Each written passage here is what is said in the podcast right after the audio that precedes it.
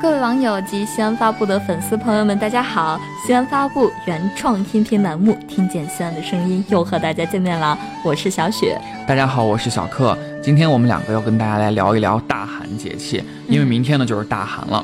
那在我们小寒的节目当中呢，为大家预留了一个问题，就是问大家大寒的这个三种花信是什么？嗯，那究竟是什么呢？答案就要在本期节目中揭晓了。嗯，那小雪你知道不知道？除了花信之外呢，我还听说大寒这天有一个有趣的民俗，叫做买芝麻干儿。买芝麻干儿，对，听起来就很有趣呢。要不然赶紧进二十号前后呢，明天恰好就是一月二十号。对，嗯，太阳呢就到达黄金三百度了，即为大寒。大寒是一年当中阴阳转换的重要时机啊，也是冬天结束、春季到来的转折点。冬至一阳出生后，阳气逐渐强大，由下而上经小寒至大寒，才彻底将寒气逐出地面。大寒时节呢，阴寒密布地面，悲风鸣树，寒夜苍茫，寒气扁骨啊。大寒后十五日，阳气就会把这个阴寒给战胜了，就会是立春。那其实同小寒一样，大寒也是表示天气寒冷程度的节气。嗯大寒节气中呢，经常会出现大范围雨雪天气和大风降温。我国受西北风气流的控制以及不断补充的冷空气的影响呢，会出现持续的低温。在我国部分地区，大寒不如小寒冷，但是在某些年份和沿海的少数地方，全年最低气温仍然会出现在大寒节气的这段时间里面。所以有一句农谚是这样说的：“大寒三白定丰年。”这个三白呢，指的就是三场雪。嗯这个三呢是虚指，意为大寒降雪得丰年之意。嗯，那大寒呢也分为三候啊，嗯一候鸡食乳，二候争鸟立集，三候水泽复坚。鸡食乳呢，意思说大寒节气鸡提前就感知到春天的阳气了，就嗯开始孵小鸡。争鸟立集呢，争鸟就指的是鹰隼之类的飞鸟，立集就是立某。结束之意，争嗯鸟盘旋于空中猎食呀，以补充能量，抵御寒冷。水泽腹间呢，就说水域当中的冰一直冻到中央，特别厚，而且嗯特别的实。但是呢，寒至极处，物极必反呀。坚冰深处，春水生。有一种绝处逢生的意思。对所以这个天气虽然还是很寒冷，但大寒毕竟已经是二十四节气当中最后一个节气了。嗯，春天真的越来越近了，对，而且按照我国的风俗呢，特别是在农村，每到大寒节气的时候，人们便开始忙着除旧布新、腌制年肴、准备年货了。那嗯在大寒到立春这段时间呢，有很多重要的民俗和节庆，如这个尾牙祭、嗯祭灶和除夕等。有时甚至连我国最大的这个节庆春节呢，也处于在大寒这一节气的前后，嗯所以大寒节气充满了喜悦与欢乐的气氛，嗯是一个欢快轻松的节气。嗯，那刚才说到这个尾牙，不知道小雪你对这个尾牙了解不了解？就经常公司尾牙，就一年过完，大家会一起吃个饭。对年会什么的啊。嗯那尾牙其实源自于拜土地公做牙的习俗，所谓嗯二月二为头牙。以后呢，每逢这个初二和十六都要做牙。那到了农历的十二月十六呢，正好就是尾牙，最后哦最后要做这个牙了。这样子啊，嗯，呃，对了，那个现在就要说到芝麻干儿了。嗯据说在旧时呢，大寒时节间上啊，就有人争相购买芝麻干儿，因为嗯芝麻开花节节高。原来这样啊。嗯哼，除夕夜呢，人们还会把这个芝麻干儿撒在行走的这个路上，供孩童踩碎。谐音吉祥呢，意为踩碎，就是踩这个一岁两岁岁踩踏的踩。嗯同时以岁岁谐音寓意岁岁平安，求得新年好口才，这也使得大寒驱凶迎祥的节日意味呢更加浓厚。嗯，那我们来讲完这个习俗之后，我们再来说说吃吧。嗯，好那吃的。你知道不知道，在北京啊，其实，在大寒这天有一个说是吃消寒糕的一个习俗。哦，消寒糕呢，其实是年糕的一种，不但嗯因为其糯米呢比大米的含量含糖量要高，嗯食用后全身感觉特别暖和，有这个温散风寒、润肺健脾的这个功效。嗯而且老百姓选择在大寒这天吃年糕，还有这个年糕之意，年就是年份的年，糕就是高升的高，嗯它是带着吉祥如意、年年平安、步步高升的好彩头。嗯所以老百老北京的这个习俗当中，大寒这天一家人分吃年糕，既带着吉祥味儿，也能去算身上的这个寒意，嗯所以称之为消寒糕。 又好吃又吉祥，意思又好。对，另外呢，这个大寒时节经常和这个岁末时间是相重合的，因此在这样的节气当中呢，除了顺应节气干农活之外，还要为过年奔波。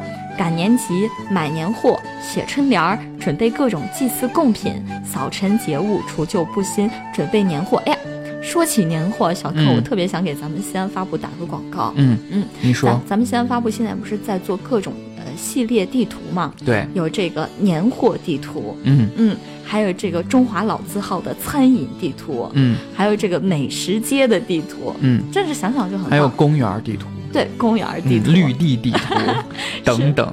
是的，所以呢，大家就请关注我们西安发布的微信公众号，在过年期间会推出来一系列的好玩儿的这个地图，大还家有可好吃的，对大家就按图索骥啊。过年的时候可以去，又好吃又好玩儿。嗯，嗯对，那说了这么多，我们下面嗯来给大家揭晓之前问题的答案吧。嗯就是大寒的花信到底有几种？其实嗯有三个。嗯首先要跟大家说一下，就是瑞香。嗯瑞香花开在冬季有这个七霜傲雪之姿，更兼香气满溢。所以呢，自宋初时被嗯人、被人欣赏的时候呢，品格就受到了一些称赞 嗯。苏轼在他的有一首诗当中是这样子描写的嗯：“幽香结前子，来自孤云层。古香不自知，色浅亦殊深。”好，又是这样说到的：“君持风霜节，耳冷歌笑音。一逢兰蕙至，烧毁铁石心。”嗯其实除了苏轼呢，宋代的杨万里在一首诗《瑞香花》当中是这样提到的，嗯说的是“清雪开花雪不清，开时色浅未开深。碧团栾里笋成树，紫背雷中香满襟。”花好，瑞香呢，就是因为它是一种新奇的种类，品性又佳，所以宋代张毅在《花经》当中呢，将其列为一品九命嗯花中是最上品的。哇，那明代的张谦德在《平花谱》当中呢，也把它称作一品九命。嗯，那真的是很贵气的花哈。，对，那大寒第二个花信呢是兰花， 嗯自古以来呢，中国人就比较爱兰、养兰、咏兰、画兰，欣赏兰花与草木为伍，不求自益，不与群芳争艳，不畏霜雪欺凌的刚毅气质。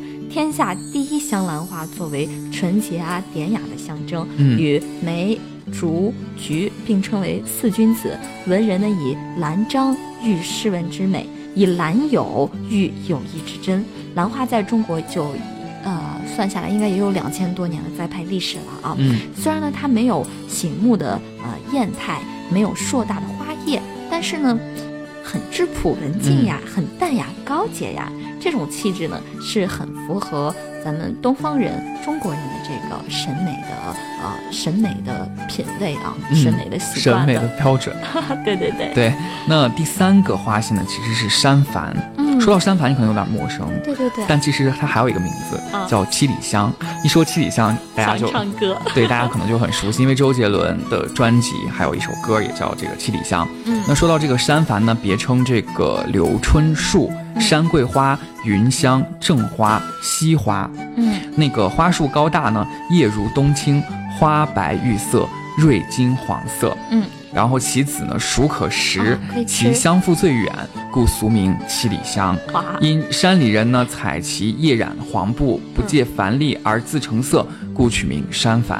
嗯诗人赞山矾是这样说到的：嗯细蕊黄金嫩，繁花白雪香。啊就不仅漂亮，而且还有用，对又能吃又能染布。对，那好了，今天的节目呢就到这里了。虽然说大寒过后天渐暖，但是大寒期间防寒也是非常重要的，嗯大家一定要盯紧自己的身体的五个地方啊， 嗯脖子、鼻子、肺部、腰还有脚，都把它们保护的暖暖的，嗯这就是俗称的防防捂捂寒寒，。嗯，对，会生病。对，二十四节气呢，其实首尾相接，周而复始。大寒呢是二十四节气当中的最后一个节气，它意味着四时的终结，也预兆着新春的开始。那大寒之后呢，便是立春了，让我们一起静静等候，等待春天，等待花开，等待来年的美好。嗯，另外呢，小布也将为大家综合整理各种有关西安年最中国的信息。第二季《西安年最中国》就要来了，呃对已经来了。对，也会走进户外，为大家带来精彩的直播，陪伴大家过一个精彩快乐的西安年。所以呢，一定要锁定西安发布。嗯那最后呢，同上期节目一样，本期我们还会出一个问题，嗯就是立春的花信是哪三种呢？嗯欢迎大家在本期节目中与我们互动留言。最后也欢迎您扫描下方二维码，在喜马拉雅中收听我们的节目。那大寒过后就是立春了，我们春天见。春天见。